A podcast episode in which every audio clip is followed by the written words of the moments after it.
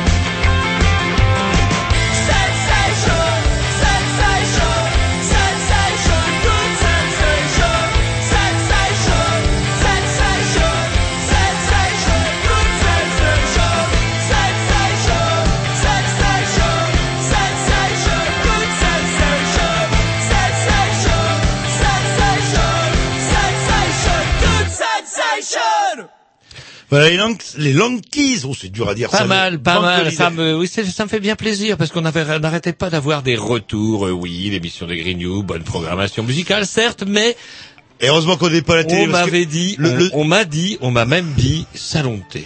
Le, non, non, mais attendez, parce que le, Ah, salon de thé, ça m'a. Attendez, salon de thé, Non, mais bah, pas un mauvais salon de thé, Non. mais Jean de Zik. Alors par contre, ça passait très bien dans la rediff du dimanche, mais beaucoup moins bien le mercredi. Non, Allez, non, ça mais va. là, moi, ce que je viens de voir ici, euh, enfin, vous étiez témoin, c'est assez édifiant quand même. Vous voir, alors que vous avez toute une série de nègres qui vous préparent pendant des heures, Moi, voire des pas jours. ça des nègres, des gentils collaborateurs. Non, Je non, vais d'ailleurs attendez, remercier Erwan l'Irlandais bah, ce soir qui nous attendez, bah, gratifiera d'une programmation vous musicale Vous exceptionnelle. me ferez pas taire. Moi, j'appelle ça des nègres parce qu'après, vous dites, Ah mais non, j'ai découvert. cite. Un nègre, on ne le cite pas, Jean-Loup. euh, Quand, euh, comment il s'appelle, PPDA se fait avoir encore et une fois pour des conneries, il fait de, Bon, ah, bref. de bio d'Hemingway. voir des collaborateurs, puisque vous appelez ça comme ça. Même pas des collaborateurs, oui, des, des, des, des collaborateurs et des amis qui, euh, qui me proposent des morceaux Voilà. de musique afin d'égayer cette émission qui, selon eux fait- c'est aussi, tourne au putain de salon de Ah thé. allez-y, je vous laisse C'est parler. tout. Noyer la technique du noyage du poisson, toi. Là, là. Mais je suis assez Ah, vous avez tort, je suis en forme. Donc euh, vos collaborateurs qui passent des jours, voire des semaines à vous compiler ces sur, euh, super euh, chansons que Eh vous, dé- je les repaufine que vous après. découvrez et Eh qu'on ben, je leur peaufine, je leur passe encore une couche de et repaufine. qu'on vous voit partir, hop, en 10 minutes, euh, bah, que dis-je, en, en 1 10 minute minutes, 30. 2 minutes 50, c'était la durée de votre morceau. J'ai une minute 30 pour écouter euh, la compile qu'on m'a faite et vous dire les morceaux que j'ai programmés. Ça, c'est pas vrai. Par rapport aux heures de travail. vous savez quoi, Jean-Loup? On dirait que vous avez une Attendez. montée d'hémorroïdes. Eh, Vous je- êtes méchant non, non, gratuitement. Si, je vais- si. je vais faire appel- Je sens chez vous une vilaine montée hémorroïdaire. Je vais faire qui appel à- pourrait, à si, quelqu'un- qui pourrait être à l'origine, je dirais plus, qui pourrait être à l'origine de ce, cette montée de bile, voire peut-être de jalousie. En fait, vous êtes jaloux de, de, de petit gars qui bosse avec Non, non, mais je vais faire, euh, comment dirais-je, euh, appel à quelqu'un dont l'objectivité est tout à fait euh, Légendaire. Tom. Mon, mon, mon Tom. Qu'est-ce que vous avez vu euh, là pendant euh, le morceau que je passais? Alors moi un Roger qui s'est couru. Ah, l'autre et l'autre. Vas-y, vas-y, vas-y, baisse ton phoque, Ah, toi. bah. Baisse ton- mais c'est dégueulasse, vos histoires. Moi, je trouve ça complètement dégueulasse. Mon bon Tom, à l'objectivité légendaire. Attendez, on est quand même une émission tout public. On dit, on est diffusé bien avant 23 heures. J'aimerais bien qu'on puisse, qu'au- au moins, qu'on ne soit pas classé X. Eh ben, je suis sûr qu'un jour, bah, bon si Tom. votre, Ah, si votre collaborateur Erwan nous écoute, et vous lui poquez un, je sais pas, un morceau de Mireille Mathieu, de Claude François, mais de sa copine, il serait capable de dire oui, écoutez ce super Non, groupe que je non, viens de non, découvrir. non. Et il le sait. Et il le sait. Allez, un petit disque et après on parle, euh, bah, justement, programmation, programmation, à, à, à, à, à Oh putain, alors quelque chose que lui vient de découvrir sur 10 heures, mais comme c'est mon bon Tom, ça ne pose pas de Bah, je sais problème. pas comment ça s'appelle. Alors allons-y, allons-y, allons-y. Un peu de. Ah putain. Vague, pas. Oh, bah, c'est bien, ça, Ah, nouvelle bah, vague. Nouvelle Vague, Vous adoriez Ça nouvelle va, vague. J'adore Nouvelle Vague. Oh. Attendez, que c'est moi qui vous ai dit quand Nouvelle Vague est sortie, vous étiez là. Oh, ok. There's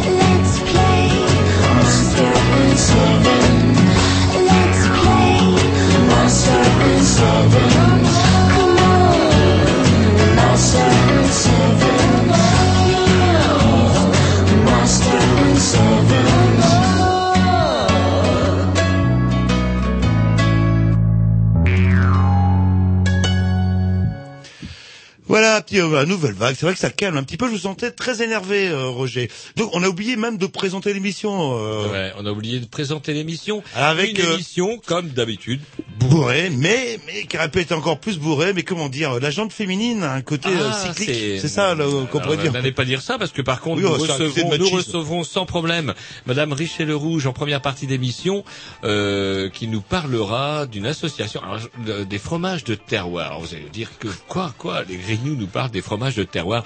Euh, monsieur Monsieur Grovy, je vais vous demander un service. Est-ce que vous pouvez aller vous emparer du CD qui euh, figure dans l'autre platine? Sinon j'aurai pas de programmation. Alors, vous, eh, les chers Et donc, Madame Richet le Rouge, Madame Richet le Rouge, euh, se trouve être donc la présidente de cette association de fromage de terroir parce que figurez-vous, chers auditeurs, que le fromage est en danger. Alors on peut se dire tiens, derrière tout ça. Attendez, quand je vois le- les rayons de vache qui rit, euh, qui sont toujours euh, à moitié vides, euh, ou les rayons, euh, vous savez, le, le fromage qu'on met sur les hamburgers aussi, il n'y a pas de crise là-dedans, euh, Bah pas de ouais, problème. alors justement, euh, alors comment on avait entendu parler de cette association-là? Bah tout simplement parce que cette association, euh, sans doute aussi pour se faire connaître, publie euh, un super euh, calendrier, le calendrier des From Girls, ça s'appelle. Et on y trouve euh, euh, bah, une douzaine, une douzaine de jolies jeunes filles qui euh, qui sont là pour faire de la. Bah, je préfère les dieux du stade, moi, personnellement. Enfin, chacun son truc. Hein, là. Chacun ses goûts. Oui, non, mais...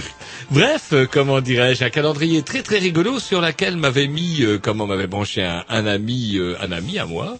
Et j'ai Un collaborateur et un ami- et je me dit, tiens, c'est un truc de fou. Et en grattant là-dedans, on découvre que, chers auditeurs, notre fromage français est en danger et que bientôt on ne bouffera plus que de la pâte molle super cuite. Ah, sûrement que ça sera, euh, il y aura plus de risque, euh, enfin en tout cas dans mon Ah, de oublié saloperies de, bactéries à la con. bactéries euh, et tout, on euh, bouffera de la putain de vache qui rit, Ah, vache qui rit pour tout le monde. Aseptisé, c'est bon ça. Voilà. La vache qui rit, c'est vachement bon quand Ah, même. voilà. Comme quoi, tiens, un, un, un. Et, Il y a des euh, sujets, il faut qu'on s'y penche. Et en deuxième partie de l'émission, euh, nous aurions... euh, Nous aurions dû recevoir Steve, Steve qui par ailleurs commet une émission tous les vendredis à Canal B. Et c'est la deuxième fois, Steve, que vous nous laissez en plan. Ce n'est pas très sérieux tout ça, mais heureusement pour nous, nous sommes des professionnels et nous allons pas tarder à vous réserver une surprise dont vous nous réserverez les meilleurs échos. Voilà. Et euh, c'est vrai, ouais, le, euh, le- comment dire, oui, bah, qui devait nous parler d'une euh, Steve, d'une association qui apparemment passe son temps à se réunir. Voilà. Ils se réunissent, ils se réunissent, bien ils se réunissent. tellement qu'ils ne seront pas avec nous ce soir. Voilà, et ça va tellement se réunir que ça va sûrement faire avancer les choses. Allez, un petit disque de votre programmation. Alors, qu'est-ce que votre, Ah putain. qu'est-ce que vous avez découvert Voilà, voilà, Alors, voilà. Et est-ce que vous avez le putain Oui, de oui, euh, putain, le boîtier de l'autre côté. Ouais, je l'ai. Alors, alors, qu'est-ce que vous avez Yes, Jetez-les-moi, jetez-les-moi. Oh là là. Ouais. Et amis collaborateurs, c'est du la confiture pour les Ça cochons. s'appelle je vous le dis. Gator, Gator Face et le titre du morceau c'est Crash Grats, Et ça vient de Australie.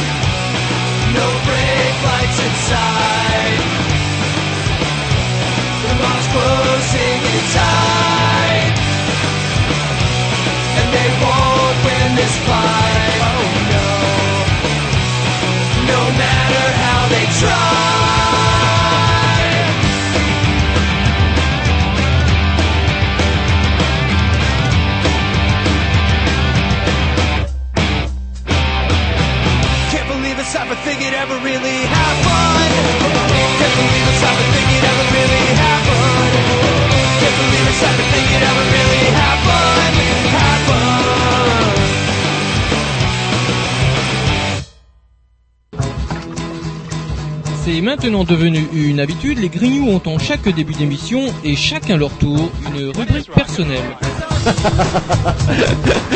C'est ça en fait, tu vois le truc. C'est ça Philou, t'as tout compris, c'est un petit peu entre le clin d'œil, le coup de gueule du moment, mais aussi le détail de la vie trépidante d'un Grignou. C'est ça en fait, tu vois le truc. Maintenant, le problème va être de savoir qui a l'honneur d'ouvrir le micro aujourd'hui. Et ça, euh, c'est pas facile. Attendez, attends, attends, tu me laisses parler, tu me laisses Ah, il est en train de me tirer par la violence, Ah, c'est ça vous. C'est ça en fait, tu vois le truc. Et oui, c'est ça la rubrique perso.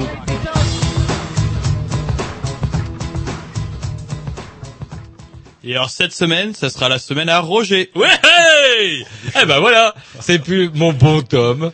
Et du coup, c'est un peu, un peu à moi de parler. Et ça fait plaisir. Mais mon bottom, je vous laisserai jamais tomber. Ne vous inquiétez pas, là. Bon. Non, bah, allez-y, allez-y. rien passé durant votre semaine. On va aller manger un kebab avec le Tom, là, et je vous fais Sans votre semaine, et après je, reviendrai Et Vous après. n'avez strictement rien entendu parler. Mais, pff, tout va bien, tout va bien dans ce meilleur des mondes. euh. Allez, tiens, moi je vais dire du mal un peu de Monsieur Mélenchon. Vous savez, Monsieur Mélenchon qui, euh, allez, on va dire qu'on, euh, allez, on a un petit peu ballot nous aussi. On s'était dit effectivement que Parti de gauche, le... Ouais, le parti de gauche, que l'initiative était intéressante. À deux reprises, d'ailleurs, on a reçu des représentants du susdit parti de gauche sur notre antenne, et je pense que ces gens-là restent, à mon avis, des gens éminemment respectables. Sauf que leur patron, leur chef, euh, comment dirais-je, le conducteur, euh, comment Mélenchon, c'est ça, se prend effectivement des airs de plus en plus un peu bizarres. Notamment cette histoire, une histoire à la con, ah, un dessin. Monsieur Mélenchon n'a pas aimé un dessin de, De Plantu, oui. voilà, où Plantu le représente en compagnie de Marine Le Pen avec le texte à peu près, ça doit être le texte, les deux visages du populisme en France. Bon, ben voilà, ben ça n'a pas plu à Monsieur Mélenchon. D'accord. Bah, faire Il a effectivement le Comparaison droit avec euh, Marine Le Pen, c'est un peu dur quand même. pour Voilà. Quelqu'un qui se dit de l'extrême, enfin de l'extrême gauche, de la De gauche, la gauche, bien bon. gauche quoi. Mais bon, il a quand même toujours assumé, d'une certaine manière, un côté populiste. Il l'a dit dans mille et une interviews dans laquelle il dit, ma foi, euh, si le populisme c'est le peuple, pourquoi pas Et donc, du coup, moi, ce, ce qui me fait plus chier, c'est qu'il a commencé à péter, euh, à péter un câble autour de ce dessin de presse. Et moi, je m'interroge un peu sur les vertus démocratiques d'un homme qui critique à longueur de colonne euh, un président omni, omniprésent, et Dieu sait si parfois il le mérite, même souvent. En attendant, que peut-on attendre d'un monsieur qui s'énerve comme un dingo après un simple dessin de presse? Et s'il y avait que ça, parce que la presse aussi, quand on s'énerve, qu'on voit des, on Ouais, quand il avait images, allumé un gamin des, des écoles de journalisme, journalisme, le, euh. euh, le, alors que bon, quel, euh, bon, qu'est-ce que ça peut foutre euh, C'est vrai que ce personnage, mais d'un autre côté, ça marche parce que tout le monde connaît maintenant Jean- Jean-Luc Mélenchon, qui s'est accoquiné aussi avec des communistes. Communiste. Et euh, Pourquoi que le coco- le co- les, les cocos font de la résistance est-ce que vous savez- Et nombreux sont les cocos de Canal Historique qui refusent une alliance avec Mélenchon. Ouais, et justement, comment s'appelle le, comment on dit, le secrétaire général euh, du Parti communiste, sait plus Roger trop. Ah, Non, mais Roger, c'est toujours très pointu là-dessus. Eh, je ne sais pas. Et si je vous prends en défaut, ça veut dire quelque chose euh, quand même possible. là. Et c'est qu'on sait même pas comment il s'appelle le chef du Parti communiste. Et par contre Mélenchon, on sait qui c'est. Mais à force euh, tant va la, la cruche, euh, euh, va à l'eau qu'à la fin elle se brise. Il nous reste Ouais, et ce côté. voilà, euh, mais moi c'est, bah je sais pas moi, quelle démocratie. Ah, si c'est pour eux, comment être le premier une fois arrivé au bah, pouvoir mettre au pas la presse parce que ça lui plaît pas, mettre Ouais, au pas euh, ouais. les caricaturistes parce que ça leur plaît pas. C'est vrai que c'est ouh là on devient dans le stalinien là. là. Bah ouais, il y a une anecdote que j'avais lue dans le Canard enchaîné où il disait que Mélenchon passait son temps à écouter en boucle les discours de Marchais pour s'inspirer un peu de sa rhétorique. Et l'article se terminait en disant on a les maîtres qu'on mérite. À l'époque, j'avais trouvé ça un petit peu dur et puis depuis son coup de gueule là sur Plantuche, comment à me dire, c'est effectivement, eh ben il n'avait pas raison. Et Nicolas Sarkozy, vous avez vu comment il retravaille en fait euh, sa future élection euh, de Alors, 2012 j'ai pas eu vraiment Ça y est, l'impression, il a compris le rôle du président. C'est-à-dire Euh, on se tient en retrait, on met en avant son premier ministre, histoire qu'on oublie les, les bourdes, etc. On parle français un peu plus correctement et un peu moins populiste que d'habitude. Et vous allez voir, moi je peux vous parier euh, pendant un an, allez six mois, neuf mois jusqu'à la rentrée prochaine. Eh ben, on va quasiment pas le voir. On va le Eh ben, voir que dans le cadre de la scène internationale. Vous voulez Et savoir Fillon va être grillé normalement. Vous voulez Enfin, savoir Non. Eh ben c'est pas possible. C'est pas possible Il déjà regardé. quoi, là. La Tunisie, normalement, c'était une annonce. C'est suffi- c'est situé suffisamment loin de chez nous pour ne pas qu'on soit emmerdé. Mais non, il a fallu qu'un des bras cassés du gouvernement à Sarko se plante lamentablement en proposant son aide pour que effectivement on se ramasse. Et du coup, euh, comment Moi, je ne pense pas effectivement que la mesure et le calme dont fait preuve notre président durent très longtemps. Autre chose, tiens. Oui. ah, Euh, euh, Puisqu'on parlait de Tunisie, euh, j'aimerais bien avoir votre analyse sur ce qui se passe en Égypte. Alors, Ouh, ça fait bizarre parce que comment dirais-je, où va-t-on aller en vacances chez les Arabes si ils deviennent des pays où ils foutent dehors leurs dictateurs Voilà, c'est dingue. On était peinards. Bon, on allait en car blindé voir le voir le comment le Sphinx, mais il n'empêche qu'on ça pouvait. coûtait pas cher. Ça coûtait pas cher, on pouvait aller s'acheter deux trois bains encadrés d'un corps d'armée et ça le faisait parce qu'effectivement le gare au touriste qui s'écarte comment euh, De bardé ligne, de son laïka, euh, bah ouais, qui touriste qui oublie peut-être un peu trop souvent que en, en Égypte on doit vivre avec euh, un euro euh, par semaine ou un euro par jour, allez savoir. Et donc, alors, euh, vous comparez ça à la, la Tunisie, Eh, euh, je suis pas marabout, effectivement. Peut-être que comment ça va péter des flammes, et peut-être que ça va pas péter. Le problème de ces dictatures-là, c'est qu'ils n'ont pas véritablement su se créer un espèce, je dirais, de, une espèce de couverture euh, constituée d'une classe moyenne qu'aurait à perdre en voyant son pavillon brûlé par des barbus. Comme en Égypte, c'est pas vraiment le cas parce qu'on a des très riches et une majorité de très pauvres. C'est pas impossible, effectivement, que ça parte dans notre boudin. En fait, il faut dégager une classe moyenne pour avoir une certaine euh, stabilité. Ouais, c'est euh, un- une des doctrines de la droite qui dit rendez, je crois que c'est un vieil homme politique de droite qui disait rendez tous les Français propriétaires, ils feront plus jamais la révolution. euh, c'est pas bête. euh, c'est pas bête. Ça décalme. Un petit disque, après on poursuit parce que vous avez d'autres choses à nous annoncer. euh. Yes. C'est parti, ma programmation à Jean-Loup, on va revenir, euh, vous allez voir, un morceau original de, de, euh, allez, j'ai oublié son, euh, euh, aidez-moi.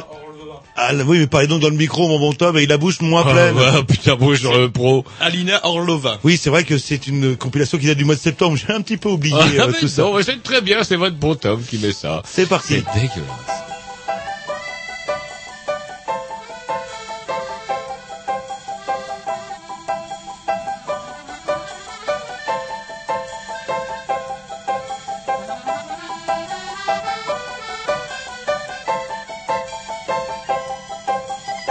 Kūdikiai verkia, kai mišta girdo akliai. Ir sielas pavirsta liūdniausiais meduokliais. Jie guli palova ir reikia daina. Kaip nieks jų neieško ir nieks jų nėra.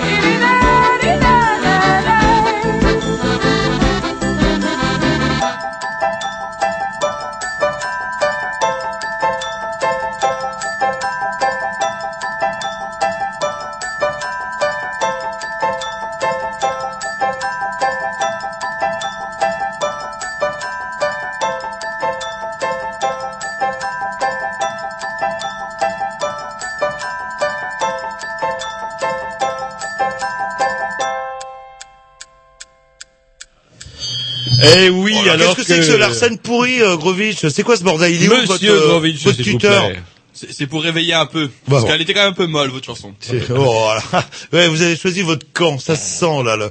Mais Tom, il est avec moi, je le sens bien aussi. Donc Roger, Roger, Éducation, éducation. Tiens, c'est marrant.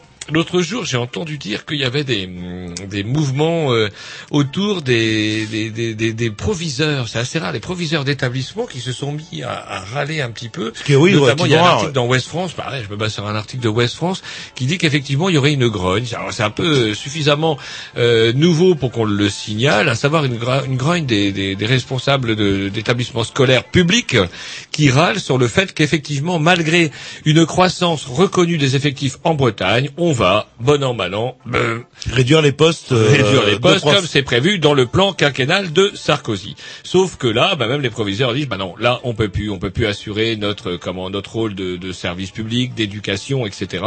Donc du coup, on le fait savoir. Et parallèlement à ça, parallèlement à ça, on essaye de calmer un petit peu la grogne des proviseurs en leur promettant des primes euh, s'ils ont des bons résultats scolaires. Avec quel élève il faudra voir. Et parallèlement à ça, d'autres aussi se voient euh, promettre des primes. C'est les recteurs. Ah, c'est quoi C'est quoi, recteur C'est Ouais, l'équivalent d'un c'est pas un bonhomme qui va dans le confessionnal avec un gamin de 12 ans. Non, un recteur d'académie. C'est en équivalent d'un d'un préfet euh, pour Ouais, l'éducation nationale. nationale. Ouais, C'est la route- bien votre définition. le, à la ouais. route transmestrice, euh, si les pré- euh, le, par exemple, un recteur peut dire sur l'occupation, je veux, de la part des proviseurs, que avoir le nom de tous les élèves d'origine juive jusqu'à troisième génération. Il Si- peut le faire. Il peut le faire parce que le, gouvernement lui a dit. Voilà, c'est un peu ça, c'est un peu le missi dominici de, de, de Charlemagne. Sauf que là, le recteur, euh, bah quand même, il a quand même un boulot ingrat. C'est que bah, effectivement, est-ce que un recteur a une morale? J'en sais rien, mais il va bien falloir qu'il en ait une. Et sinon, on peut, on, on peut, on peut combler un déficit de morale en lui offrant des primes et des primes qui vont bien au-delà de celles qui étaient proposées aux proviseurs, des primes qui vont selon vos sources, Jean-Loup. Euh, jusqu'à 22 000 euros. Comment, comment quand on Ah, est recteur, gagner Grosso modo, un, un an de salaire d'un d'un prof qui a, qui a 20 ans d'ancienneté, pour résumer. Comment donc faire gagner des primes à un recteur? Eh ben, il faut suivre bien docteur, Il bien. y avait des critères très précis, c'est-à-dire augmenter les effectifs euh, par, Par classe, classe. réduire évidemment le, le nombre de profs. Et euh, bon, bah si c'est la mission, c'est un petit peu bizarre. Et moi, je l'ai vu le recteur de l'académie sur FR3 envoyer euh, notamment la proviseure re qu'on dit hein, euh, de nos jours, d'Émile Zola, qui disait bah là euh, le nombre effectifs euh, d'élèves ont augmenté, il y a moins de profs, c'est le bordel, j'y arrive pas. Et euh, ce que lui répond le recteur de l'académie, euh, tout simplement, mais allez voir donc à, à, dans le collège de Clenay, voir comment ça se passe, vous de Zola, avant de pigner quoi. Voilà, c'est un argument choc. euh, Effectivement, et fort logique. C'est pire ailleurs, donc ne venez pas vous plaindre. Voilà, c'est-à-dire qu'au centre-ville, on peut mettre des classes de 50 et pas forcément. euh, bon, ce serait peut-être plus simple de mettre des, des classes euh, de 24 partout. Et vous allez voir que l'école privée, euh, nos intégristes à nous, nos, va nez en disant, bah nous, pour tant d'euros euh, par mois, on vous garantit des classes à 24 maximum. Ouais, et c'est d'ailleurs le syndicat des proviseurs, c'est incroyable, ça me, fait, ça me fait drôle de dire ça, mais le syndicat des proviseurs qui souligne que les transferts d'argent du public vers le privé vont bon train et que, bah ma foi, chers parents, si vous avez peut-être fois, si vous peut-être fois, chers auditeurs, si vous avez des enfants, foutez-les dans le privé, au moins, bah, ils auront plus de profs, ils auront des meilleurs cours. Il y aura, Puisqu'il mo- il y aura semble- moins d'arabes, moins de nègres et tout dans les classes. D'ailleurs, que du bonheur. hein. C'est Obispo ou l'autre là qui disait qu'il avait été obligé de partir, je sais plus où, parce que c'était plus possible, partir à New York parce que ses gamins, ils craignaient que ses gamins apprennent à parler arabe. Je crois que c'était Obispo qui avait dit ça et qui voulait pas que ses enfants parlent rebeu. Voilà. Ouais, puis après, c'est on- vrai qu'on imagine bien les gosses euh, à Obispo au lycée professionnel Johnny Hallyday dans Voilà, la puis en, parisienne. en 2010, on va revenir quasiment plus d'un siècle et demi en arrière où bah, les gosses de riches euh, bah, finiront riches parce qu'on a des bonnes écoles, des bons métiers, etc. Et les gosses de pouilleux bah, resteront des pouilleux. Et, et aucune et l'ascenseur social qui est déjà en panne vis-à-vis de l'école, là, je crois qu'il va se gripper. là. J'ai l'impression que c'est une opération Otis, euh, euh, la marque. Hein, je parle pas d'autisme. On la- pourra la- demander justement aux gens qui sont en difficulté pour qui ils vont euh, s'apprêter à voter aux élections. Ils vont, ils hésitent en ce moment entre Sarko et Le Pen. Mais oui, c'est ça, ces cons-là. En plus, ils vont revoter euh, pour le. Bon, Allez, bah, un petit link de la programmation. Ah. Ag- non, Agrovitch. oui, oui. bah, Ah, ah bah oui, j'ai le droit un Ouais, petit un peu petit aussi. peu. Allez, Ah, allez-y, un- un petit morceau de nostalgie par rapport à ce week-end, parce que du coup avec la petite découverte de Ska. Je me Ah, c'est vrai qu'on en a repassé un pas parlé. C'est vrai qu'on l'a emmené en On l'a stage d'immersion euh, à dans ce cas-là. On l'a dépucelé euh, de dans ce cas-là et je crois qu'il en revient plutôt réjoui et je dirais même rajeuni. Oui, nostalgique. C'était Vous ce que j'écoutais quand j'étais au Et collège. quand on vous voit, vous, vous faites six mois de moins. Qu- Quasiment, toi. Et c'est quasiment. vrai que votre bon tome est toujours plus saute dans ce cas-là. Oui, oui, mais bien sûr. L'année prochaine, il a dit. Ah, Si, si maman, si maman est d'accord. bah on va s'écouter la Ruda Salska.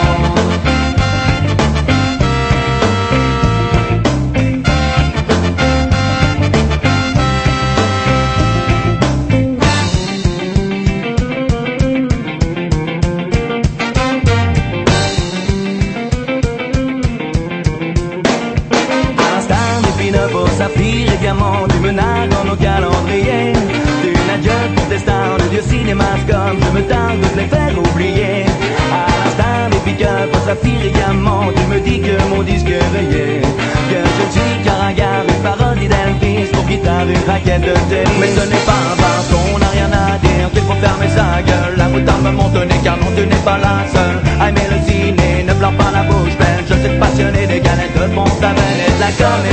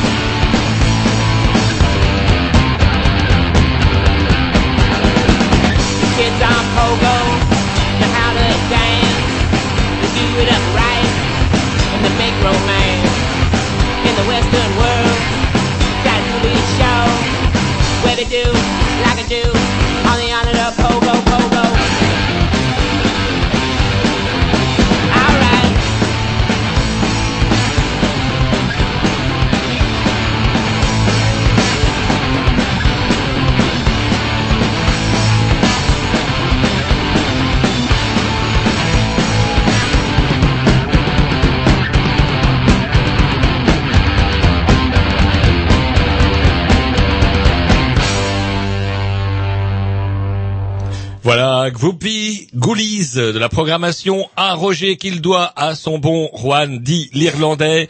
Juan, euh, comment, vous Juan ouais, Island of Pogo Pogo. Voilà enfin un peu de bon rock'n'roll sur l'antenne des Grignoux. Ça change de la musique de salon de thé. Qu'on va s'écouter dans quelques oh, secondes parce ça. que là, on, ce qui s'appelle en... J'ai cru que je bossais sur une en, radio rock. En langage radiophonique, on joue la montre parce que justement, on a quelques minutes de décalage par rapport à notre intervenante qui va qui nous intervenir. Vient de Paris. C'est vrai qu'à Paris, entre Paris et Rennes, au moins tant que ça de décalage horaire. Bref, on va lui donner le temps de s'organiser et de s'installer et on embrayera tout de suite avec Madame Richel Rouge après un excellent morceau de la programmation à Jean-Loup ouais. qui s'appelle bah, tout sais, vous dites sur un ton, vous allez voir un truc, euh, détournez-vous. Voilà. Prenez un thé et trempez des, ouais, vous pouvez tremper des, euh... Non, non, c'est un morceau de euh, Aloe Black. C'est parti.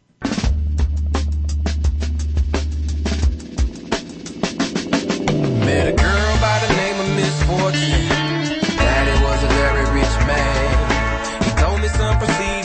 Proceed. If you wanna take my little girl's hand, see the money that I have might be good for some. Downright danger to another. And little misfortune is sure to become. Unfortunately, just like a mother. Hey. He said, back when I was young and dumb, I had a choice. Before me and Mama Fortune got wed. Mm. Between riding in a bus or driving a new Rolls Royce. Yeah. And I decided what I wanted was the bread. But the problem with having everything you want mm, is you never really know what you need. Hey. Now misfortune is a sport, little Debbie's tone, and it's my fault. So I suggest you take my heed. So you met my little girl, misfortune, and you know that I'm a very rich man. I told you to proceed with caution. If you wanna take my little girl's hand, see the money that I have might be good for some, downright danger to another. And little misfortune is sure to become, unfortunately, just like a mother. Hey. I thank misfortune's father, said I understand. That you're trying to talk me down. Yes, you are. Listen here, you ain't have to bother, cause I'm a real strong man. I'm sure I could turn your daughter around. See what she needs is someone who can take control. Girl know her place and how to play her role. Tell her all the money in the world cannot replace her soul. And she need to stop acting like she's 12 years old. But when she put the ring on her finger, everything started to change. And I looked at myself in the mirror. No, I was looking strange.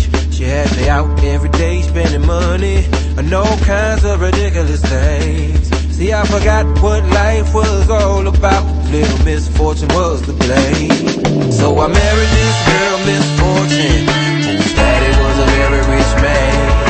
And even though he told me take caution,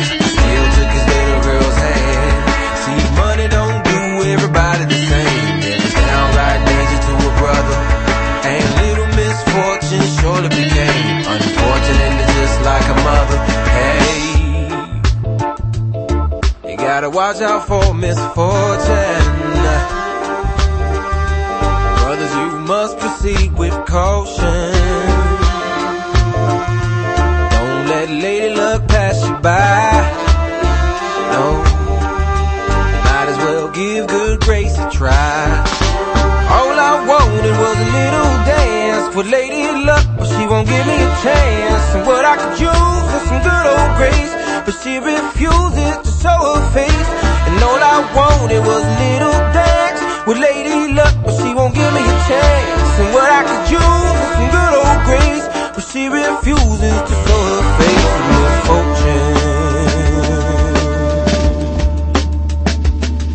Misfortune. Misfortune.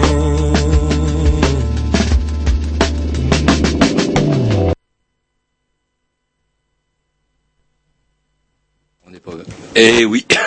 Après, on vient de s'écouter quoi, euh, Jean-Loup Non, un morceau de Aloe Black, euh, voilà, un petit morceau bien cool pour nous préparer justement à l'intervention. De Madame Richel Rouge. Excusez-moi. Allô, allô? Allô? Ouah, Allô? C'est super, on vous entend. euh, Bonsoir. ça, on vous, en- vous nous entendez bien? Je vous entends très très bien. Ouais, super, super. Donc vous, oh, c'est bien gentil de passer un petit peu de temps euh, sur l'antenne de Canal B, euh, comment euh, dans le cadre de notre émission, parce que bon, moi, je vais quand même vous avouer si euh, comment j'ai eu envie de vous contacter, si même j'ai eu connaissance de votre association, c'est quand même avant tout avec euh, cette histoire, ce fameux calendrier. euh, de, de superbes jeunes filles qui sont là pour présenter du fromage. C'est assez rigolo comme histoire. Et donc du coup, en fait, en creusant un peu, je me suis rendu compte que derrière tout ça, en allant sur votre site, se cache une association tout à fait sérieuse, celle-ci, par contre, qui est là pour défendre euh, ben, tout un pan de, de, de l'histoire, de la gastronomie et peut-être même aussi des cultures et des traditions françaises, à savoir le fromage. Tout à fait. C'est bien ça? Hmm, Exactement. Et justement, et c'est assez rigolo parce que le fromage occupe une dimension euh, historique. Je crois que c'est pas De Gaulle qui disait comment voulez-vous gouverner un pays qui a autant de variétés de fromage? Non, mais De Gaulle n'y connaissait rien. Euh, il était meilleur en guerre qu'en fromage parce qu'il a dit une grosse bourde. Il n'y a pas euh, 365 ou 265 fromages en France, il y en a plus de 1000. Euh, donc euh, voilà, le patrimoine fromager français est bien plus vaste et bien plus ancien et bien plus complexe que euh, ce que De Gaulle a voulu en dire. Ah, ah, ah, c'est marrant. Donc c'est quand même bien De Gaulle qui avait dit ça, par contre. Oui, non, c'est même Churchill, pour tout vous dire, en fait. Ah euh, ouais c'est Churchill, mais les deux n'y connaissaient rien. Enfin, Churchill, d'ailleurs, euh, était meilleur en fromage que De Gaulle, mais bon, c'est souvent le cas. Et vous, par contre, vous êtes une, une spécialiste en fromage, par contre.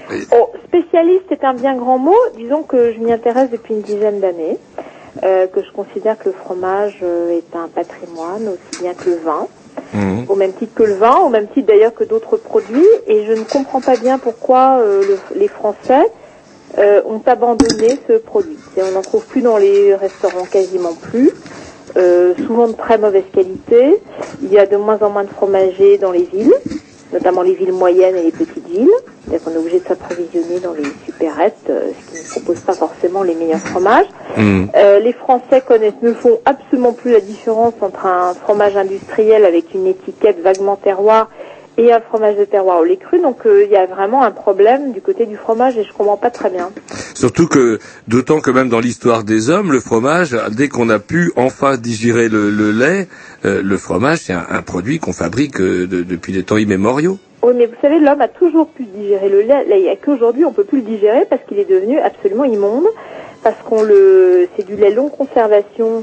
Le lait longue conservation euh, est intolérant à la digestion, alors que le lait cru ou le lait fraîchement pasteurisé tout à fait digeste.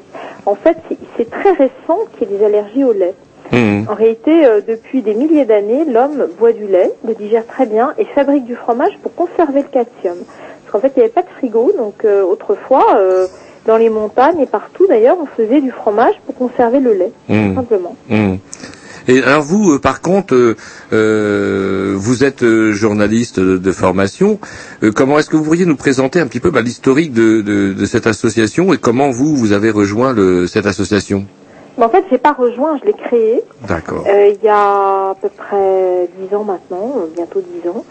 Euh, sur un coup de gueule, euh, en tant que citoyenne gastronome, j'étais j'étais lassée d'entendre des débats incessants sur le fromage ou les cru mis au banc des accusés. J'entendais des producteurs qui essayaient de se défendre comme ils pouvaient, et j'entendais euh, par ailleurs des journalistes sur les ondes nationales qui disaient des, choses inexactes. Et euh, je sais pas, j'ai eu le sentiment qu'il fallait faire quelque chose, donc j'ai créé cette association un peu comme ça, euh, spontanément. Et puis, de fil en aiguille, je me suis aperçue en allant rencontrer les différentes instances nationales, les fédérations, bah, que le fromage ou les cru n'était pas du tout aidé, que c'était même un sujet tabou, qu'il fallait surtout pas en parler, euh, que j'étais une, une empêcheuse de tourner en rond. Mais pourquoi? C'est là où ça, ça devient délirant, c'est pourquoi? Ah Bah pourquoi? Bah, je, je ne le sais toujours pas. C'est-à-dire que je je comprends pas quelle est la Libye. Sauf euh, peut-être à dire que euh, la Libye serait financier, euh, serait économique, mais à, part ça, je vois pas parce que le fromage au lait cru a tout à, gagner. C'est-à-dire qu'à l'étranger, quand vous allez aux États-Unis, en Angleterre et ailleurs, le fromage au lait cru est très à la mode. Euh, on nous envie notre patrimoine, on nous envie notre terroir, on voudrait faire comme les Français, on voudrait, euh, quand vous allez au Japon, ils essayent de faire du camembert, ils n'y arrivent pas. On a un terroir extraordinaire, on a une variété de produits, on a des races d'animaux, on a un savoir-faire millénaire. Et, et, et, et en France, on détruit ça. On a des instances qui sont là en train d'encourager les groupes alimentaires, industriels, et, Mhm. et on est euh, complètement ignorant et on autiste. Hein, on est des autistes euh, Quand- par rapport au fromage ou les crus. Hein. Quand on- justement vous parlez du fromage au lait cru, quand on n'essaye pas euh, de nous ficher de nous la trouille, parce qu'il y a une dizaine d'années avait commencé toute une cabale autour du fromage au lait cru en Et- parlant de. Alors c'était quoi la maladie que vous avez chopée Non, non, mais attendez, la maladie que vous pouvez choper, vous pouvez la choper partout. Hein. Vous mangez Ah, un ah. steak haché, une rillette, un poisson, salmonellose, c'est ça un sushi euh, pas frais, un saumon, vous tombez bien plus malade qu'en mangeant un fromage au lait cru. Hein. Mhm. Euh, un fromage au lait cru est très stable parce qu'il faut savoir que d'abord le lait cru n'est plus celui des années 50, euh, qu'il a bien évolué, qu'on a des, une maîtrise technologique du sujet, qu'il n'y a absolument aucun risque et que par contre on maintient tout ce qui est bon. C'est-à-dire quand vous avez un, fromage au lait cru, vous avez quand même toutes les, les microbes et les bactéries positives, vous avez tous les micro-organismes et vous avez un gain pour votre organisme. Quand vous pasteurisez, que vous violentez le lait, ce qui est le cas, aujourd'hui vous maltraitez la matière première, vous tuez absolument tout. C'est-à-dire que vous avez un produit mort. Alors c'était quoi la mort, Mais c'était quoi l'intérêt de la pasteurisation? C'est quoi l'intérêt de la mais parce pasteurisation? qu'il y a eu une espèce de cabale, euh, une- un effet de mode, euh, une séduction euh, de la part des Américains qui sont arrivés en France dans les années 45 et qui ont commencé à nous dire ce qu'il fallait faire. Donc les, les producteurs au départ ont fait de la résistance et puis comme en France on, est, on pense que tout ce qui vient d'ailleurs est beaucoup mieux et qu'on a une forme de culpabilité permanente, eh bien on, on a pensé que la pasteurisation, pasteuriser le camembert, pasteuriser tout ça, c'était très bien. Ah c'est rigolo parce que moi je l'ignorais totalement. J'étais persuadé que la pasteurisation c'est un truc qu'on avait développé chez nous en fait. Non, pas du tout. C'est- Ah. Ça vient des États-Unis, c'est-à-dire qu'au départ, les Américains, euh, quand ils sont arrivés euh, au moment de la deuxième guerre mondiale en 45, ils ont découvert nos fromages. Mhm. Et ils ont découvert nos fromages, mais ils ont découvert que dans les fromages, il y avait des microbes. Et comme là-bas, ben, évidemment, tout est euh, pasteurisé, euh, stérilisé, etc. Ils nous ont dit, bah, nous, on veut bien manger votre camembert et vos produits, mais on voudrait bien que vous les pasteurisiez. Alors au départ, euh, les, producteurs ont fait de la résistance, comme je vous ai dit, et puis il y a eu une pression publique en disant, bah oui, mais vous comprenez, si on pasteurise, on pourra les vendre à l'étranger, ça va être très intéressant sur le plan économique, etc. Donc il y a eu vraiment deux clans. Il y a eu beaucoup de producteurs qui ont arrêté, donc c'était la première hécatombe. Et puis il y a eu, il y a eu une, une vague, je dirais, pro-américaine euh, en faveur de la pasteurisation, et ça a été terrible pour la France, quoi, parce Mhm. qu'aujourd'hui on a perdu euh, beaucoup de notre terroir. Pour vous donner un chiffre, dans les années 50, il y avait 100% ou pratiquement des fromages qui étaient au lait cru. Aujourd'hui, il y a 10%, à peine 10% des fromages au lait cru. Le reste est pasteurisé industriel. Et il y a à peu près 3 à 4% à peine de fromages fermiers. Alors les fromages fermiers, c'est ceux qui sont transformés à la ferme. Mhm. Alors que dans les années 50, c'était quasiment la totalité. Vous imaginez la différence? D'accord. Ah ouais, ça c'est assez surprenant parce que moi j'avais, enfin je sais pas. En plus, il y avait le côté euh, hygiéniste. On nous a vendu aussi tout un côté euh, hygiène avec la pasteurisation quand même. Ça c'est, c'est, c'est- si vous voulez, c'est une vague hygiéniste. C'est le plus blanc que blanc, c'est le beurre blanc, c'est le veau blanc, c'est le sel blanc, c'est, c'est tout ça. C'est, c'est... Et pourtant, un fromage pasteurisé est plus fragile. Pourquoi C'est-à-dire que vous, il chope plus facilement les bactéries pathogènes. C'est-à-dire, si vous laissez un fromage pasteurisé dans un coffre, ou si vous laissez une rillette ou un steak haché euh, euh, qui est très stérilisé, plus les produits sont stérilisés, plus ils sont fragiles. Ça, faut le savoir. Et ça, c'est pas moi qui le dis, ce sont des vétérinaires, ce sont des médecins, ce sont des gens, des chercheurs qui analysent les univers microbiens. On sait que plus l'univers microbien est riche et actif, plus le produit se défend bien. Mhm. Et inversement, évidemment. Mhm. Et alors, euh, comment je vous proposerais bien, est-ce que c'est possible de se, de, de se faire une petite pause musicale et après on reprend euh, sur ce sujet? Bien sûr. Mais écoutez, à tout de suite. Alors je vous laisse entre les mains de Tom qui va vous expliquer Ah, ce qui va se passer. Alors normalement, normalement, il va, vous- il va pouvoir vous expliquer.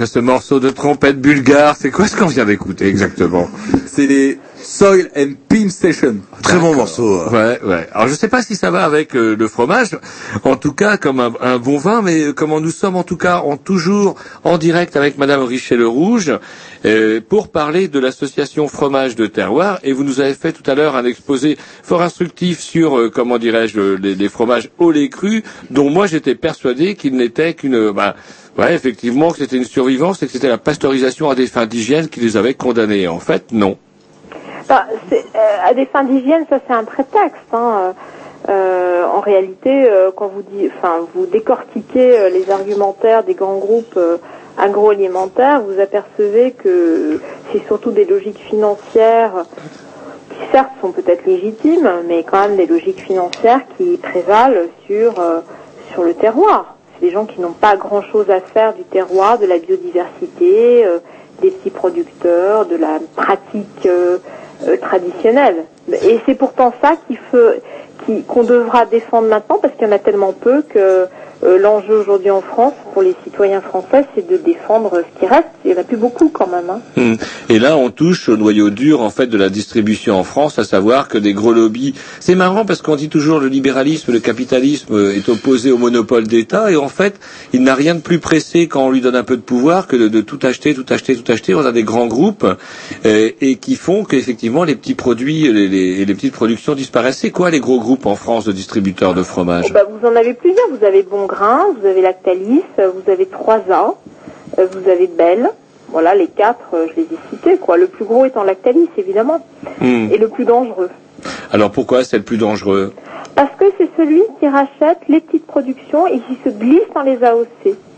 C'est-à-dire que c'est eux, il y a 3-4 ans, qui ont essayé de modifier le cahier des charges AOC du camembert, par exemple, qui ont essayé de le pasteuriser sous le label AOC. C'est-à-dire qu'en fait, ce qu'ils voulaient, tout simplement, c'est que les consommateurs achètent un camembert AOC pasteurisé.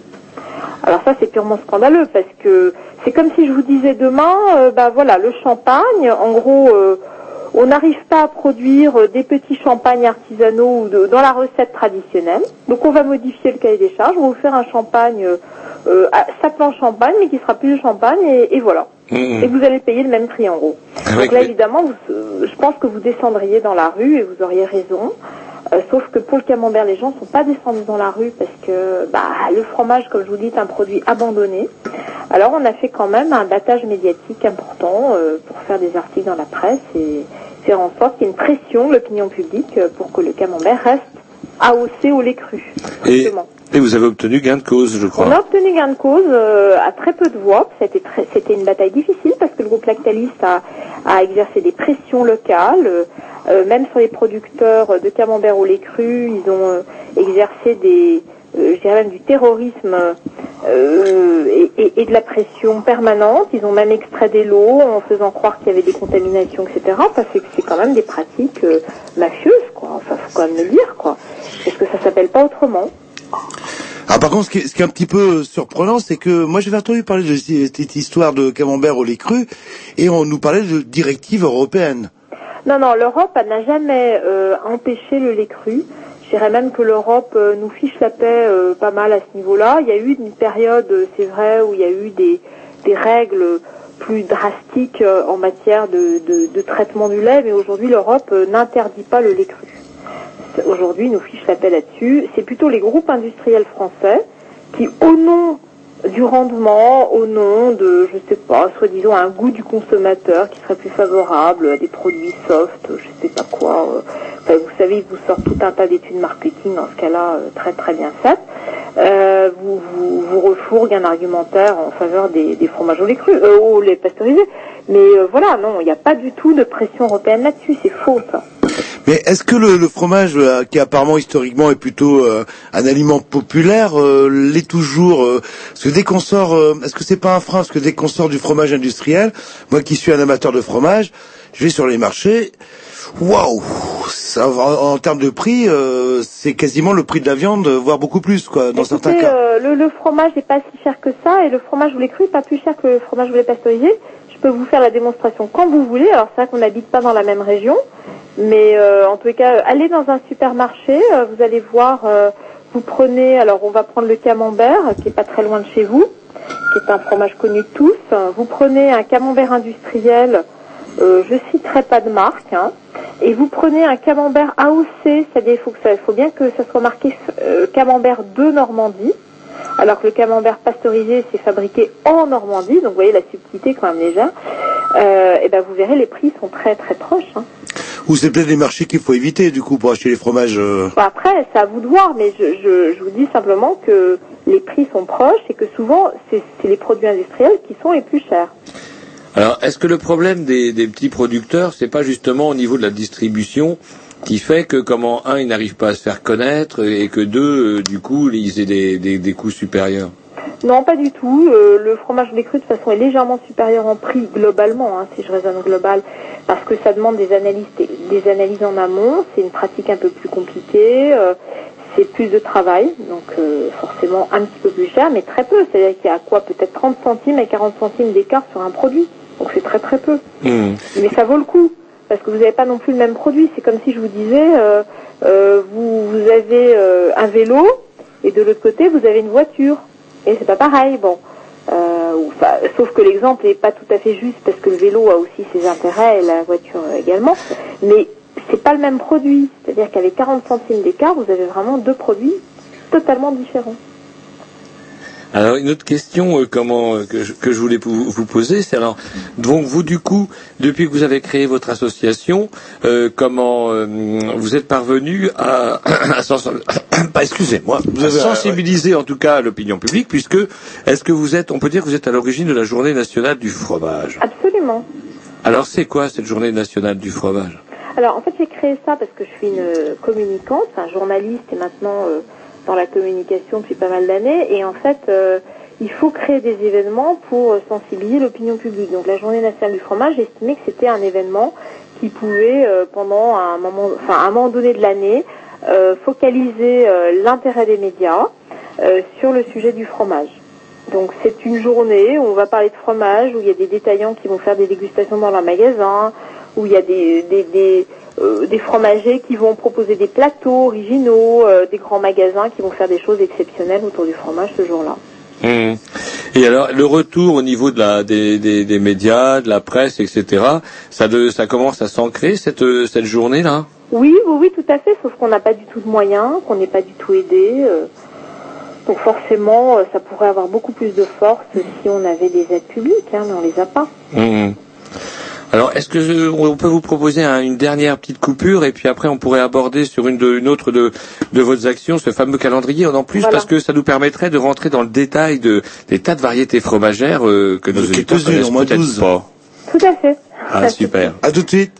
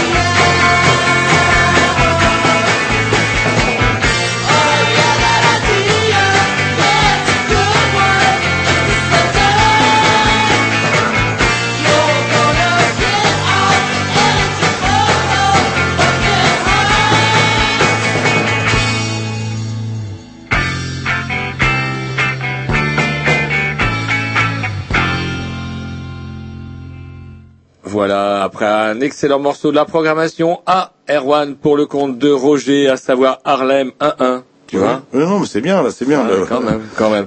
Nous sommes toujours en compagnie de Madame Richet le Rouge. Re, re, bonsoir. Bonsoir. Afin de comment de, bah, de terminer cette interview autour de comment euh, justement de l'objet qui a fait un des objets, une des manifestations de vos multiples activités, à savoir ce fameux calendrier des From Girl, euh, comment dirais-je, qui est très rigolo et que j'ai récupéré grâce à un ami, enfin que j'ai récupéré, j'ai acheté l'édition 2011 par contre, euh, oh, livré en 48 heures, ça traîne pas euh, chez vous. Et, comment dirais-je, euh, un calendrier qui se trouve d'ailleurs chez un ami qui, qui travaille chez euh, quelqu'un que vous n'appréciez pas forcément, c'est assez rigolo. Oui, c'est plutôt cocasse, en effet. Alors je ne sais pas que, par quel biais ça peut se retrouver là, mais en tout cas ça se retrouve là. Bah, il faut croire qu'il y a des amateurs, euh, vous voyez, même dans les grands groupes industriels qui fabriquent des pâtes fromagères, euh, il y a des amateurs. Alors c'est quoi ce fameux calendrier alors du coup? Bah, en fait, euh, c'est en rentrant du Japon en 2005, euh, j'ai vu là-bas des fromagers japonais qui, qui se prosternaient littéralement devant le fromage français, qui considèrent que c'est des- c'est un produit de luxe, au même titre que le champagne, que les, les grandes marques de haute couture françaises, etc. Le, le fromage là-bas est un- absolument vénéré. Et euh, je me suis dit finalement, euh, en France, on le banalise énormément, on achète ça comme des paquets de lessive, hein, les gens achètent ça dans les grandes surfaces sans se poser trop de questions. Et euh, je me suis dit finalement, on voit des femmes, euh, on peut voir, on peut imaginer une femme en robe haute couture, sans citer de marque, et une coupe de champagne à la main, ça choquera personne, ça va ensemble. Et vous mettez la même femme dans une tenue très sexy avec un fromage, ça fait marrer tout le monde.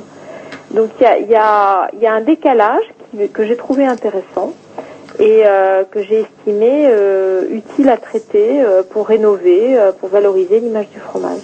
Hum, hum. D'où ce fameux calendrier donc depuis 2005-2006 Voilà, la première édition est en 2006 et je dois dire que ça a fait le tour du monde, que j'ai eu des articles à peu près partout, jusqu'en Inde. Euh, ça a fait beaucoup rire, euh, ça a choqué parfois. euh, j'ai eu des lettres d'insultes, mais ça c'est chaque année. Pourquoi des lettres d'insultes? Ça m'amuse toujours de voir la, la folie où elle va se nicher. Qu'est-ce qu'on vous Oui, reproche? mais parce qu'il y a des, si vous voulez, il y a toujours des femmes qui sont là en train de dire qu'il faut pas représenter des femmes sexy, etc. Parce que je dégrade l'image de la femme. Je sais pas, je trouve ça un débat arriéré. euh, je pense que les femmes, la vraie puissance de la femme, c'est certainement pas en, en l'habillant en homme. C'est plutôt en dévoilant euh, sa féminité. Je pense que la vraie puissance féminine, elle est là, elle n'est pas ailleurs. La femme a toujours été présente dans l'art euh, euh, sous différentes formes et je pense que les femmes ont toujours été très puissantes. Euh, je, je vois pas trop le débat. Enfin bon, en tous les cas le, le calendrier galvanise euh, ce débat-là, comme d'habitude. Euh, moi, ce qui m'intéresse euh, là-dedans, c'est d'apporter de la poésie, euh, de la beauté, de l'esthétique, euh, de, de revaloriser euh, l'image du fromage. Et puis, je trouve que les femmes, c'est un très bon sujet. Parce que les femmes ont toujours été très présentes dans la filière fromagère. Vous avez la laitière, euh, la belle des champs, vous avez, Oui, c'est vrai. vous avez des femmes qui ont, très, qui ont été très importantes dans l'histoire du fromage. Le camembert a été inventé par une femme. Ah, ça génial. Vous avez sur les étiquettes des fromages, quand vous regardez les étiquettes anciennes, énormément de femmes représentées. Mais c'est toujours, par contre, c'est quand même un stéréotype, c'est toujours le même, c'est la bonne fromagère, euh, comment dirais-je, avec des gros poumons, une grosse robe, c'est pas vraiment sexy. Ouais, mais à l'époque, c'était sexy.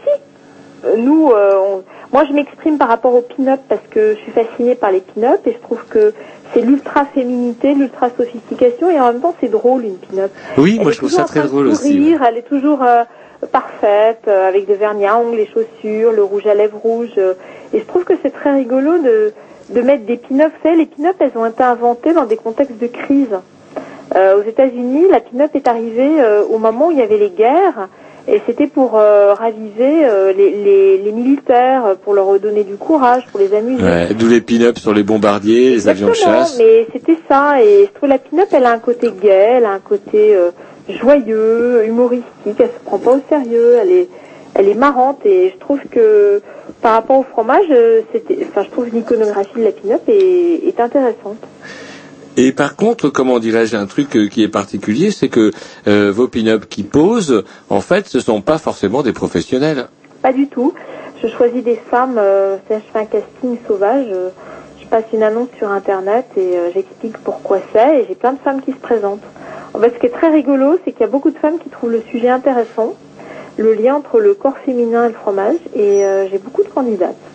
Alors après, évidemment, on fait le tri parce qu'il y en a qui aimeraient mais qui peuvent pas parce que euh, c'est pas possible. La photo, c'est un exercice difficile quand même.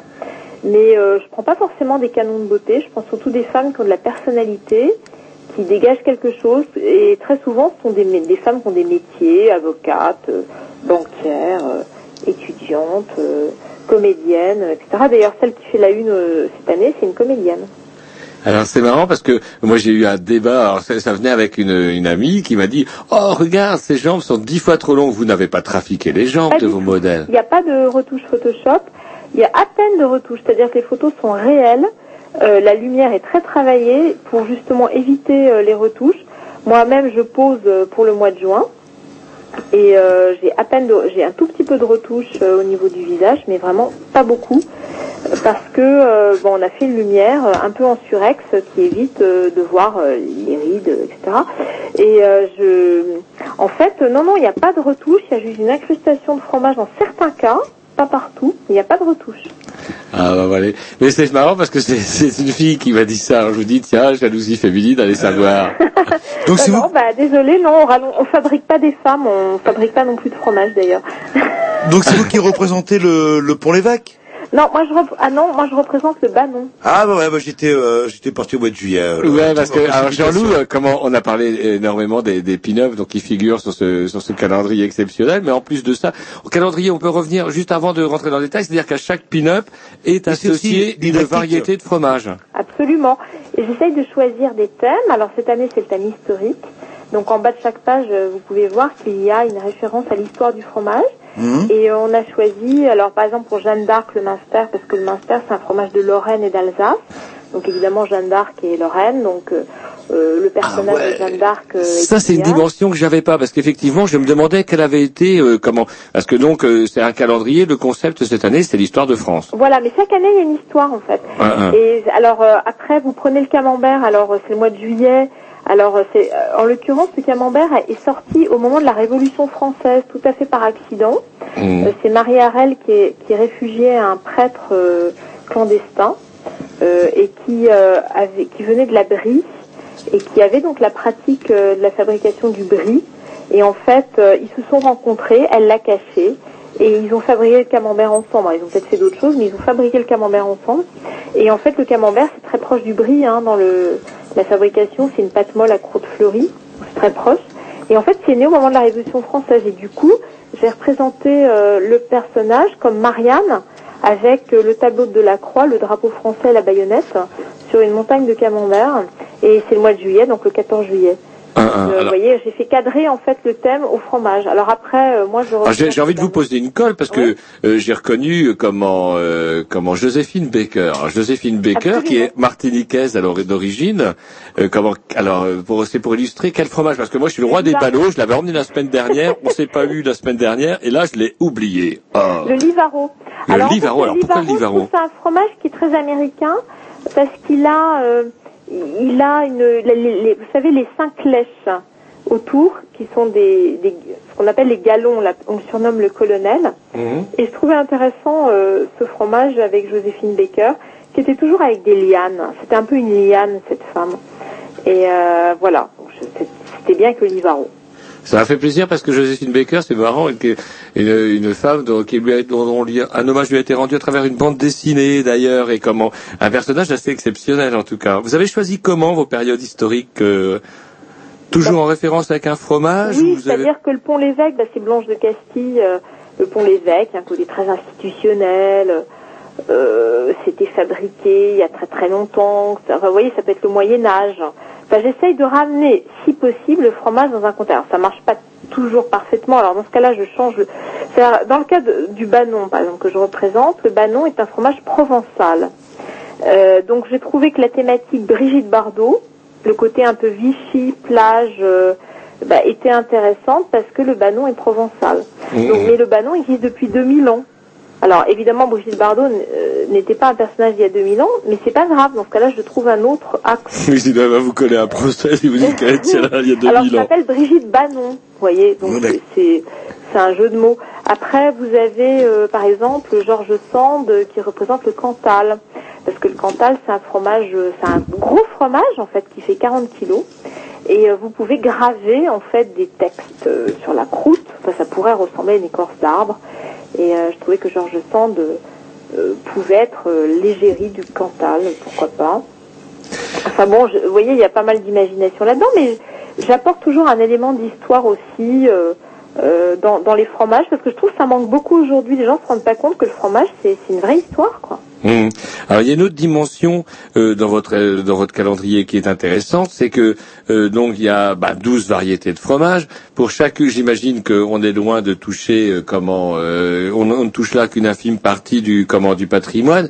Ceci étant, à chaque fois, même pour des, des variétés de fromage reconnues, vous arrivez à citer des petits producteurs. Oui, tout à fait. Oui, oui, parce que bon, il y a que 12 Bah ouais, mais c'est ça justement qui est intéressant parce que c'est des gens, euh, on n'imagine pas qu'il existe encore. Enfin, c'est vrai que même si la situation est, est assez terrible, il en existe encore un paquet. Attendez, eh, la France, c'est le pays du fromage quand même. Hein. C'est-à-dire que heureusement qu'il en reste 10% euh, en lait cru et 4% en fermier, ça représente encore du monde. Hein. Hum. Euh, heureusement quand même.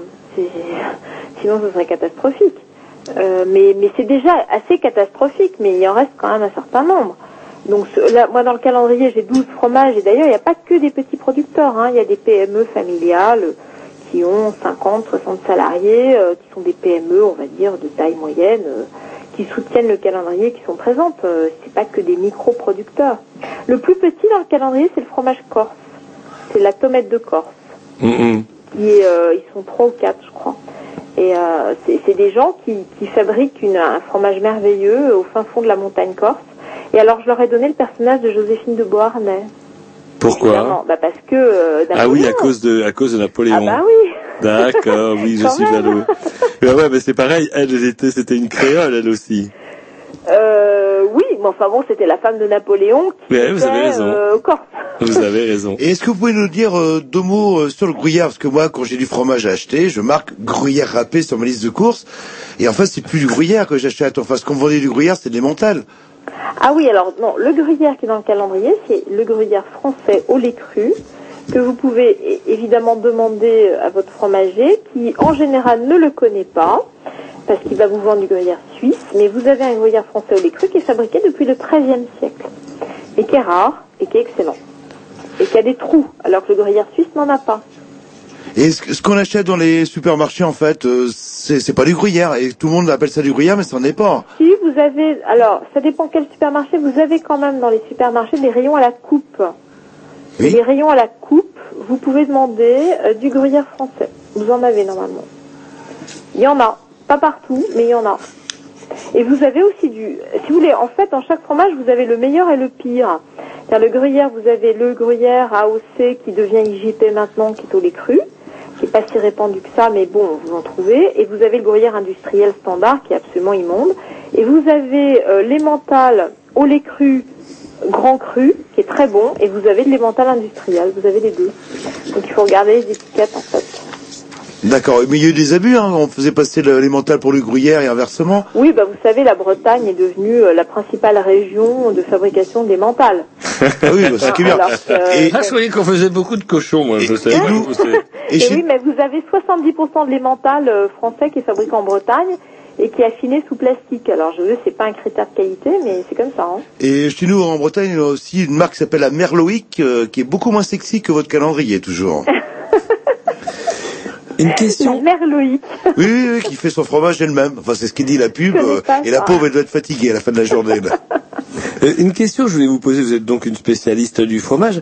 Quel est le, le plus ancien fromage que l'on connaisse qui soit toujours commercialisé sous la forme euh, la plus ancienne, euh, sous sa forme d'origine? Et ben le Banon, par exemple, euh, le Cantal.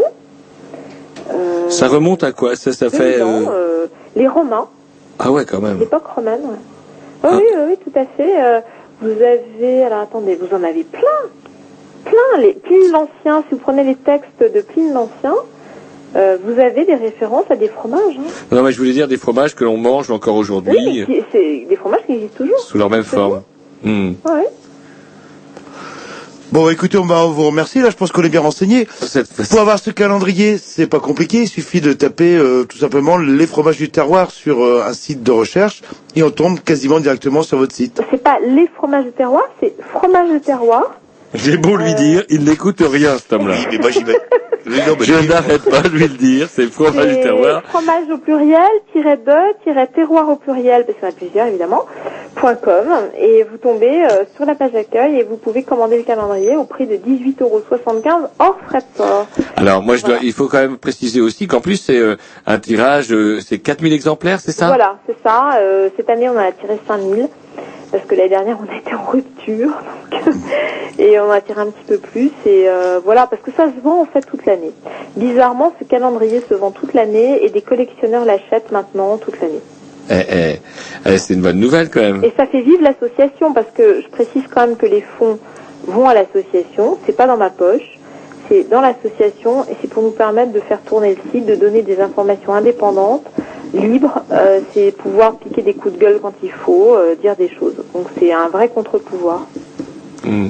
Eh ben écoutez, on vous remercie, euh, Madame Richel Rouge, de comment dirais-je, avoir passé un peu de temps avec nous. Bah, merci à vous. J'espère que ça donnera envie à nos auditeurs, en tout cas, de quitter comment leur, euh, bah, je sais pas, leur, leur stéréotype autour de ce Pasteur. Bah, vous savez quand même que Pasteur, on nous l'a quand même vendu hein, avec un côté tellement, euh, vous savez, le bon monsieur qui nous soigne de la rage, que du coup, euh, Mais s'imaginez pas euh, qu'il allait un jour être la cause des pasteurisations oui, parce que derrière derrière Pasteur, c'est surtout les gros lobbies qui sont qui, qui sont emparés de l'affaire, parce que lui, c'était un a- a fait scientifique. des choses très bien, mais euh, de là à aller pasteuriser les fromages, franchement, hein, c'est pas utile.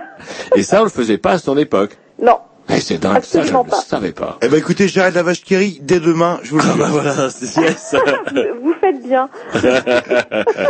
Très bien, mais écoutez, on vous remercie. merci beaucoup. Et puis, on rappelle donc, c'est non pas Jean-Loup. Non, non, c'est pas les fromages. Je sais pas, j'ai toujours, j'aime bien mettre des Non, non, articles partout. fromage Fro- de terroir. Et on pourra retrouver de toute manière euh, le, le site sur, euh, ou plutôt le lien sur notre site internet, Voilà, si vous tapez après les, les Grignoux, L-E-S-G-R-I-G-N-O-U, tout attaché, bah, dès dans, dans 15 jours, eh ben, vous pouvez retrouver notre émission. Merci à vous. Bonne soirée. C'est nous. Au revoir.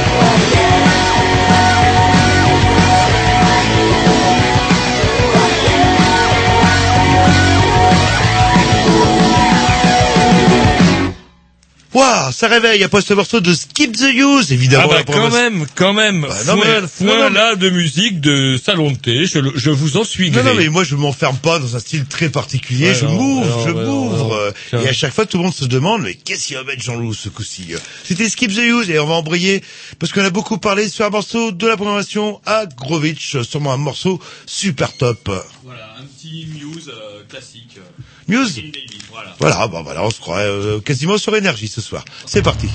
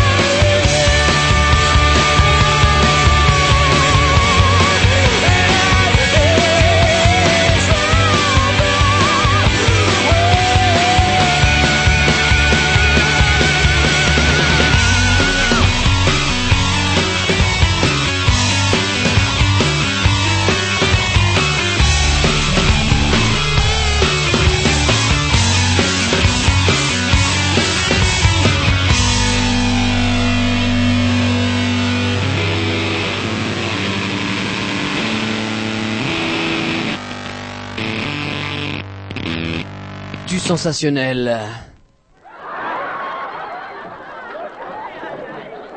De l'émotion. Un peu de voyeurisme. Du racolage. Une ambiance malsaine. Des odeurs de vomi. Du sang. Du sexe. De la connerie humaine. Le tout enrobé d'une évidente mauvaise foi. Voici la chronique la plus excitante de Canal Grignou. Les faits divers, euh, sans grande importance, euh, entre nous soit dit. ils ont quand même une relative importance puisqu'on en parle. Tiens, un fait divers, moi, qui me gave un peu, c'est le PV qu'on n'a pas mérité. Alors, s'il y a des PV, effectivement, que l'on mérite, il y en a d'autres que l'on ne mérite pas. C'est-à-dire les détournements de plaques d'immatriculation, Même c'est ça que pas, vous dites? Même pas, tout simplement parce qu'il y a des bugs, des bugs qui font Ah, que si vous vendez votre voiture et que le tordu à qui vous vendez votre caisse n'arrête pas de griller des, comment dirais-je, hum, de griller des feux, de se faire prendre en excès de vitesse, eh bien c'est vous qui allez prendre sur le museau au titre du fait qu'il y a un putain de papier à signer et que si ce papier-là est pas bien signé, eh ben vous l'avez dans le cul, Lulu, et bien que votre responsabilité soit euh, votre bonne foi même soit reconnue par le comment dirais-je par la préfecture, c'est quand même à vous de payer en attendant qu'on fasse la preuve du contraire. Bref, Kafka, Kafka aggravé en plus avec une histoire de fou, vous savez, des nouvelles plaques euh, d'immatriculation qui sont bien dommages. D'ailleurs, moi, j'aimais bien, moi, voir euh, qu'avant, celui qui nous faisait une queue de poisson était un Normand. On disait toujours, ah, enfoiré de Normand, ça conduit comme un Normand. Bref, et c'était bien drôle. Maintenant, c'est fini parce qu'on nous a dit, maintenant, on va mettre des d'autres plaques parce que ça va être vachement plus sérieux, vachement plus efficace. Eh bien, non. Erreur de retranscription, on appelle ça. En clair, le petit chiffre en bas à droite que les flics n'arrivent pas à lire, que vous, vous n'arrivez pas à lire, et ben, allez pour insulter la personne qui vous fait une queue de poisson, et ben, les flics non plus, eux, n'arrivent pas à la lire. Du coup, c'est vous, monsieur Grovitch, alors que vous conduisez comme quelqu'un de très raisonnable. C'est pas vous qui irez faire grincer le moteur, c'est pas vous qui serez poursuivi par un cordon de CRS en quittant la radio. Bref. Vous êtes quelqu'un de sérieux, eh bien vous seriez quand même puni et on prend, on confondrait avec la plaque d'immatriculation de Tom, alors que Tom c'est lui qui effectivement conduit comme un sauvage. Alors, alors, c'était bien la peine de nous faire chier à changer des plaques, une fameuse plaque, euh, je sais plus comment ils appelaient ça, la plaque éternelle, pour qu'on se retrouve avec des douilles à payer qu'on n'a même pas méritées. Ouais, toujours la rubrique fait divers. euh, Vous savez ce que vous savez sûrement ce qui s'est passé le 1er mars 1969 au Dinner Key, c'est un auditorium à Miami. Non, en 69, on a mis le pied sur la Lune. Ouais, 1er mars. Nous, en mars, on l'avait pas encore mis. Eh ben, 1er mars, euh, ben, ah, continuez à manger vos frites, pas que vous y êtes. Vous emmerdez J'ai l'impression, allez-y. alors. Ouais, tout à l'heure, vous avez lu votre article, j'ai fait ma, ma brève tout Non, seul. non, mais euh, bah, évitez de faire clac-clac dans le dans le micro. là. Bon, bref, le 1er mars 1969, euh, au Dinner Key à Miami, il y a eu un personnage qui s'appelle Jim Morrison qui a montré, qui aurait montré, en Ses fait, fesses. pas tout à fait ses fesses, on va dire ce qu'il y a devant les fesses, vous voyez ce que je veux dire, son sexe. Et euh, il a été condamné, même arrêté pour exhibitionniste. Alors le pauvre malheureux, il est quand même mort quatre jours euh, avant euh, son procès, donc il a été, euh, euh, comment dirais-je, non jugé. Et ce qui fait que pendant plus de 40 ans, Jim Morrison euh, était toujours, malgré sa mort, considéré comme un exhibitionniste et jugé pour ça. Et un juge vient, vient 40 ans après, d'amnistier Jim Morrison qui euh, se voit lavé de tout soupçon parce qu'il y a des témoins qui disent avoir eu quelque chose, d'autres qui disent euh, rien avoir vu. Et voilà. Ça fait du bien, hein, 40 ans après. Oui, oui, mais c'est vrai que la justice américaine a l'air débordée. Voilà. Et vous savez quel âge il a eu euh, Jim Morrison là, euh, 102 ans. Non, 67 ans. Ah, quand Ouais. même. Et mort à 27 ans comme des gens comme euh, Kurt Cobain, comme Mike Brandt euh, et des stars vraiment du rock and roll. C'est c'est un âge maudit ça, 27 ans. Je sais, Jean-Loup, pourquoi nous sommes amis. Ah non non non non non non. Ah, non, non, je suis à ce point Nous le devons, nous le devons, nous le devons au gène DRD2 qui n'a rien à voir avec la petite bestiole qui queen pendant euh, je ne sais plus combien d'épisodes de la guerre des étoiles, mais DRD2 qui est le gène Jean-Loup de l'alcool. Non, mais euh, je- ça fait 15 jours et je suis Moi, absolument je pas d'accord avec vous. Jean-Loup, avant de vous connaître, à être champion de demi-fond. On m'appelait le Fennec de la, le Fennec de la, l'association sportive de, de la cité de l'époque. Et bref, je me destinais à un grand avenir sportif quand je vous ai rencontré, muni de votre putain de gène DRD2. Et euh, du coup, résultat, qu'est-ce qui s'est passé? Euh, non, euh, c'est-à-dire que vous êtes devenu euh, accro euh, à certaines... euh, À la limonade, par ouais, exemple. à la limonade, ouais, là. des courses, je ne peux plus euh, courir parce que je ne suis plus véritablement, comment pourrait-on dire, euh, dans la forme qu'il faudrait pour cela. Et c'est marrant. Moi, je me destinais à être footballeur professionnel euh, en première division. J'ai eu des contacts avec le Real de Madrid euh, à l'époque.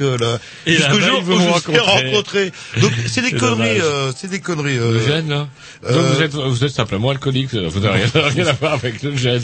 Que vous y allez, un Belge de, alors justement dans les faits divers, un Belge de, quel âge il a, de 43 ans, a décidé de vendre son corps. De vendre son corps, pourquoi faire?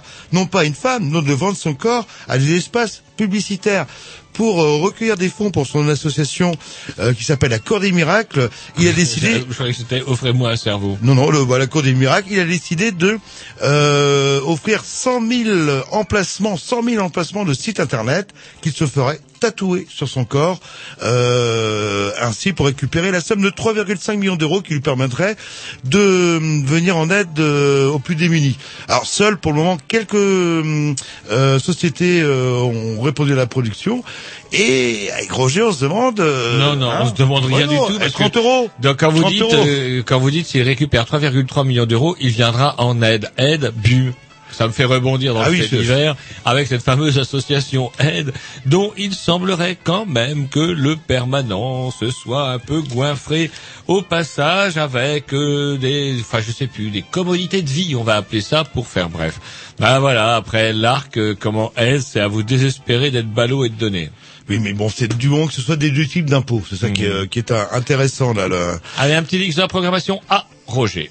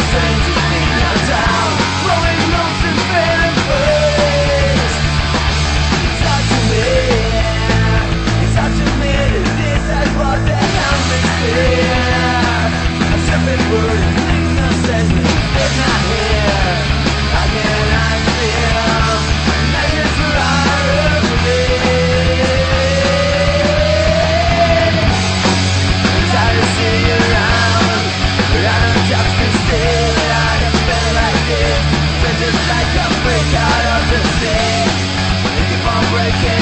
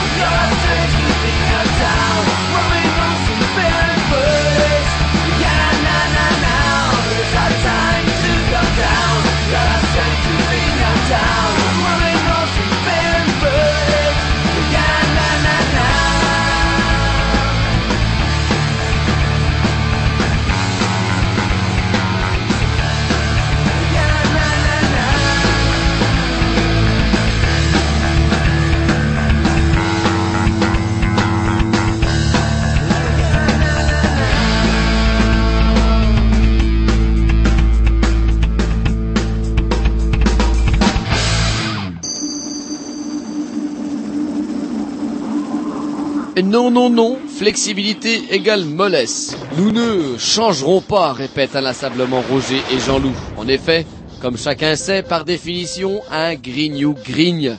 C'est sa nature, il n'y a rien à y faire, c'est comme ça. Non, non, n'essayez pas de trouver des arguments du style les gens changent ou je ne sais quoi. Ce ne sont pas des gens, ce sont des grignoux. Et pourtant, et pourtant, certains événements d'importance peuvent, dans certains cas et sous certaines conditions difficiles à réunir, réjouir un vieux machin. C'est la rubrique Bonne Nouvelle. Eh oui, bonne nouvelle, des nouvelles sur lesquelles il mériterait qu'on s'y penche. Vous vous rendez compte quand même, ça fait bien combien de temps qu'on dit que même d'une émission de une émission aussi locale que la nôtre, dit-on que les abeilles sont en train de disparaître? Des 10 années, ans, on- 10, 15 ans. On vous l'avait bien dit. On avait une rubrique qui s'appelait comme ça. On vous l'avait bien dit. Ben, on personne nous l'a volé. Eh ben, l'Union européenne vient de décider. Alors, courant 2011, la Commission européenne prévoit de mettre en place un programme de surveillance de la mortalité des abeilles. En effet, les butineuses meurent de façon importante. Alors, la Commission européenne vient de s'en rendre compte. Alors, ils nous disent, elle vient donc de décider au cours d'une réunion des ministres de l'agriculture de Bruxelles qu'un programme de surveillance de la mortalité des abeilles allait être instauré. Dès 2011, un laboratoire de référence devrait être mis en place de façon à tenter de comprendre pourquoi ces insectes meurent. Eh ben, il est temps déjà qu'on Ben, s'y penche. pas, on non, ils savent là. pas, ils savent pas. Alors pour l'heure, bien qu'il n'y ait aucune certitude, les pistes les plus sérieuses pouvant expliquer le déclin des abeilles sont l'empoisonnement par les pesticides et les cultures OGM. Mais en fait, on n'est pas sûr, on n'est pas on est sûr. toujours la Commission européenne, elle n'est sûre de rien. Mais rassurons-nous, braves gens, oyez, oyez, elle vient de décider de créer une commission qui va s'y pencher. C'est promis, juré, on va enfin savoir pourquoi les abeilles meurent. C'est-à-dire qu'ils vont une commission, c'est-à-dire qu'ils vont faire une réunion. Voilà, Euh, ils vont faire mille et une réunions. Ou à Stockholm, euh, à Bruxelles, euh, le- Voilà. très loin quoi en fait, et très cher. Le, le- Voilà, et afin de nourrir, en fait, c'est une commission dire que- qui va permettre d'engraisser nombre de gens de cette fameuse commission, afin de dire, eh ben oui, au bout de six mois, les abeilles meurent. Et quand on va leur dire pourquoi, ouf, ouf, c'est compliqué, n'affolons pas non plus le lobby des pesticides. Oui, c'était un cycle naturel en fait que les abeilles devaient euh, disparaître. euh, Et voilà, voilà. Oui, c'est fait, Ouais, c'est voilà. marqué dans l'évolution. On disparaître. butiner par des guêpes, c'est bon aussi la guêpe. Bah, la guêpe, c'est pas mauvais. Vous avez mangé du miel de guêpe. Ah, On devrait faire des des guêpes, euh, comment dire, croisées euh, Ouais, génétiques. avec la fait. génétique. Des espèces de d'OGM de guêpes qui nous feraient du miel et tout le monde serait content. Et puis voilà, on nous arrêterait de nous faire chier avec la disparition des abeilles. En esthétique, a la particularité, bah, bienvenue au club. Ça y est, ils utilisent les euros. Et qu'est-ce qu'ils font euh, de leurs anciennes couronnes Bah, eux, ils sont pas cons en fait. Ils s'en servent en fait comme euh, bois de ou combustible de chauffage. Ils ont tout compacté leurs vieux billets, coupés en morceaux, Ouais, et on chauffe euh, des quartiers Alors de l'Estonien, Tallinn, moi je le voyais assez traînant des, des, des, des vieux chariots de bois dans une misère. euh, C'était au temps du communisme, mais c'est fini, ça, le communisme. Il n'y a plus qu'à Cuba, en Chine en Corée du Nord qu'on voit ça. Oui, mais n'empêche qu'ils avaient tellement de billets que ça à brûler pour espérer se chauffer tout l'hiver avec ça? Bah, ça se trouve que la couronne, euh, je sais pas moi, 10 millions de couronnes, ça vaut peut-être 10 centimes d'euros. Hein, le- On a bien vu en Afrique des billets de plusieurs milliards, euh, je sais plus ce que c'était dans Zimbabwe ou un truc comme ça, euh, qui représentaient l'équivalent de 10 centimes d'euros. Mais on a l'impression d'être millionnaire. Il y a des pays où les gens sont millionnaires, et pas forcément qu'en France.